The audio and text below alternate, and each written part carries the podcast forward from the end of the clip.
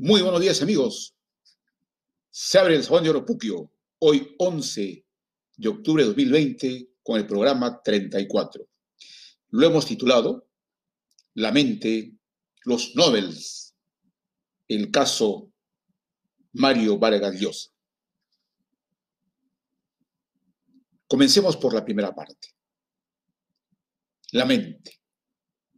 Nuestras emociones, motivaciones y conductas pueden ser incorrectas. Sin embargo, no creamos que eso es definitivo. Cierto es que desde el útero de nuestra madre comenzamos a formar nuestra personalidad, emociones desde la infancia, actitud en la niñez y aptitud en todo momento, el conocimiento. Si nuestro entorno social contribuyó dejándonos huellas difíciles, aún así, nuestra mente, que es el motor de todo, puede cambiarnos y mejorarnos. Nada es definitivo. Pueden ser latentes nuestra historia, pero los detonantes deberíamos controlarlos. Dedicar la atención a nuestra mente puede demorar mucho o tal vez nunca, porque lo postergamos con el trajín de la vida, de multitareas, de 12 a 18 horas de trabajo por día. ¿En qué momento analizamos nuestros pensamientos, emociones, actitudes y aptitudes? ¿Tenemos tiempo para evaluar nuestro comportamiento del día frente a nuestra familia, en nuestro trabajo o con otras personas? Si no lo hacemos, ¿cómo pretendemos corregirnos? ¿Cómo aspiraríamos a ser mejor? Eso sería imposible, pues seguiríamos actuando como robots. Y así usamos muy poco de lo que es capaz nuestra mente. Aun cuando tengamos esa costumbre, debemos comenzar reconociendo que es posible cambiar y mejorar. Entonces, ¿por qué no dedicar tiempo a nuestra mente? Sea al final del día o inicio del mismo, hagamos un repaso de nuestros pensamientos, emociones y actitudes. Eso probablemente nos acostumbrará a tenerlo presente durante el día. Así el cambio para mejor ocurrirá de todas maneras sin que lo hayamos notado. Nuestra mente es una máquina que nos pertenece más que a nadie. Entonces, entrenémoslo para nuestra mejora en la calidad de vida. No esperemos a mañana, comienza hoy mismo. Mente mía. No te desesperes, amigo, trabajando infinitas horas. ¿Quién se preocupará por ti? Tu mente te pertenece. Si ella domina tu conducta, ejercítala, anístate, úsala. Cuando la noche se imponga, abre tu mente a tu día a día. ¿Cómo fueron tus emociones? ¿Cómo tus actitudes? con tu familia y con tu trabajo. No te mientas contigo mismo. Esto malo, aquello bueno. Toma un papel y regístralos. Pregunta, ¿cómo los corregirías? Vendrán las horas de descanso.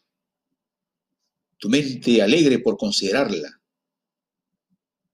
Cuando la aurora emerja, vuelve a tu mente repasa lo registrado.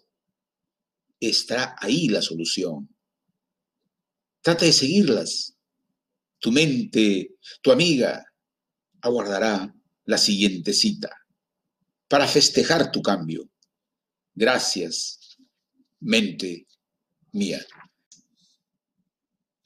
Ahora pasemos a la segunda parte, los Nobels. Hace 10 años nos sorprendió el anuncio del Nobel de Literatura para un peruano. En estos días que recibimos noticias de Nobel, y no encontramos nombres de latinoamericanos, nos demuestra la distancia de nuestro nivel en producir conocimiento, sobre todo en ciencias naturales. El logro de Vargas Llosa y la noticia de aquel día me llenaron de emoción, tanto como cuando Perú ganaba en volei a nivel mundial. Estos logros son tan escasos en nuestro Perú que cuando ocurre hay que vivirlos con el máximo de emoción. Nuestra vida es tan corta que no merecen postergarlas. Por ello, desde esta esquina, mis saludos al escritor. Merece reconocerle permanentemente, admirar su trabajo, estudiar sus obras. No seamos mezquinos a quien se lo ganó con puro esfuerzo y disciplina. Hoy, mientras se declare el nuevo Nobel de Literatura, busquemos en Internet alguna entrevista a nuestro laureado por tal día y hagamos un esfuerzo para conversar en familia y estimularnos a ser mejores profesionales y personas. Tenemos que convencernos que también peruanos pueden alcanzar este máximo premio que reconoce la mejor obra humana en su respectivo campo. Estamos en el mes de octubre, el mes de designación de los premios Nobel. Hoy mismo, que serán los mismos que serán galardonados el 10 de diciembre de cada año. Pero ¿qué es un Nobel en ciencias, letras o, en, la paz? ¿Por qué se otorgan? ¿O cuál es su importancia? ¿Quiénes lo recibieron en Latinoamérica, en el Perú? ¿Y por qué es esa la estadística? Eso vamos a ver a continuación. ¿Qué es un Nobel?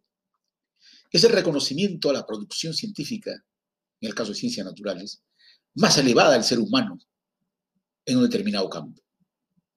Fue creado por Alfred Nobel en el año de 1895 y se otorgó por primera vez en 1901 a las disciplinas de física, química y medicina. Pero posteriormente, en 1968, se incorporaron literatura, economía y la paz. El primer premio Nobel de Física fue para el recordado Wilhelm Röntgen, el descubridor de los rayos X, muy conocido por toda la comunidad. Pero ¿por qué es importante? Es el máximo prestigio intelectual que se puede otorgar a un ser humano. Representa el esfuerzo de la humanidad por conocer la naturaleza e intentar explicarla buscando leyes, regularidades que puedan ser validadas con el experimento. Es admirable que desde la pequeña Tierra se puede entender a todo el universo, que se extiende desde el Big Bang, galaxias, quasares, agujeros negros, planetas, hasta el minúsculo humano. ¿Qué mejor que Pascal para decirlo? La verdadera grandeza del hombre es dar cuenta de su propia pequeñez. Pero también se premia el conocimiento sobre el comportamiento del ser humano, sus emociones, expresadas de la mejor forma por la literatura, poesías o relatos, que escudriñan nuestras interioridades, que no suelen verse por las leyes de las ciencias naturales.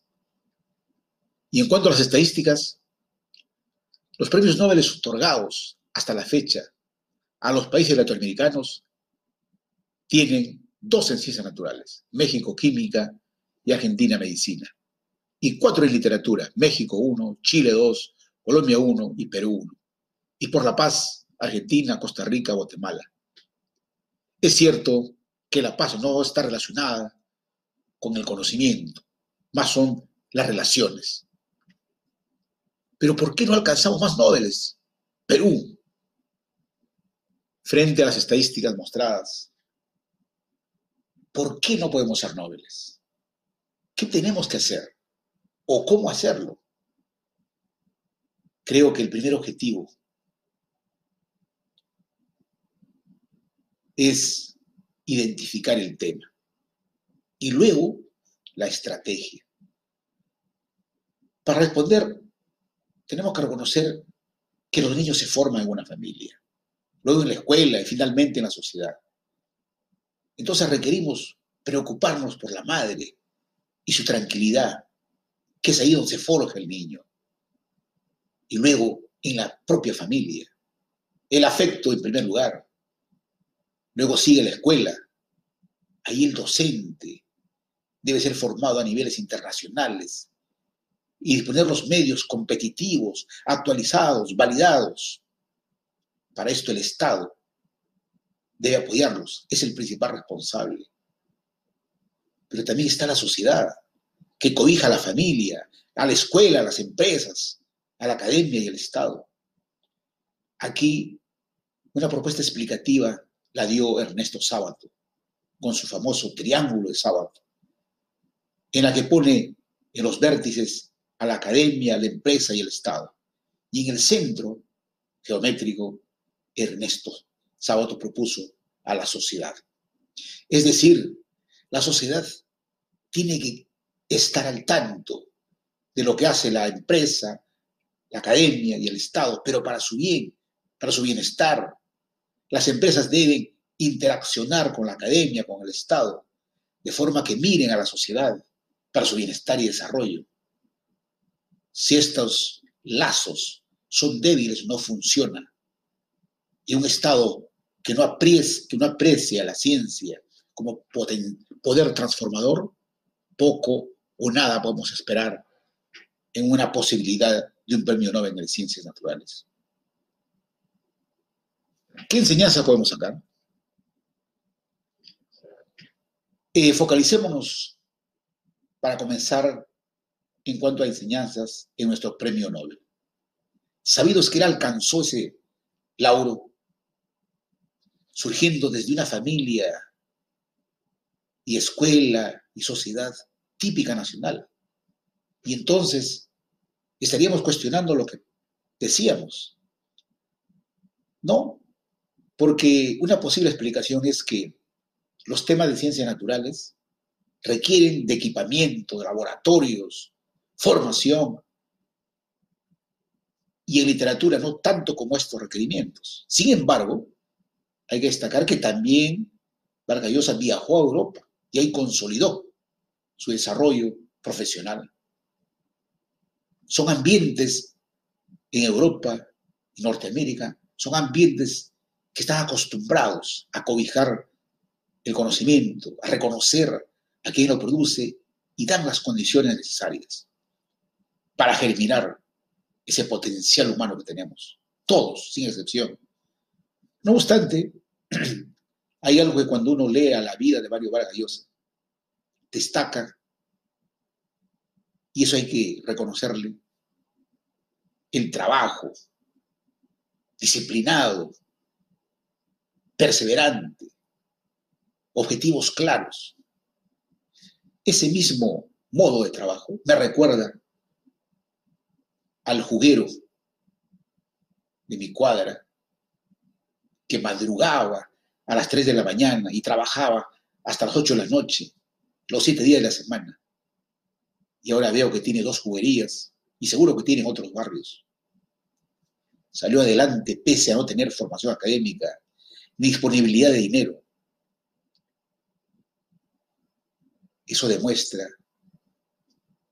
que nada valioso se, alcanza sin esfuerzo, independiente de la especialidad o del trabajo, sea manual o intelectual. Todos requieren dedicación por encima de la media. Si alguien sigue esta fórmula, independiente del área, en que trabaje, el resultado será indefectiblemente el éxito, cuyo significado supera la opción solo del dinero, más bien está ligado con la satisfacción del esfuerzo desplegado o del camino andado. A nosotros, gente del promedio, nos queda reconocer ese esfuerzo y promoverlo hacia la comunidad, aunque nos lamentamos que ella no se enseña en las escuelas, y más bien en las calles, y en la confrontación con las dificultades y desafíos que surgen en la vida diaria.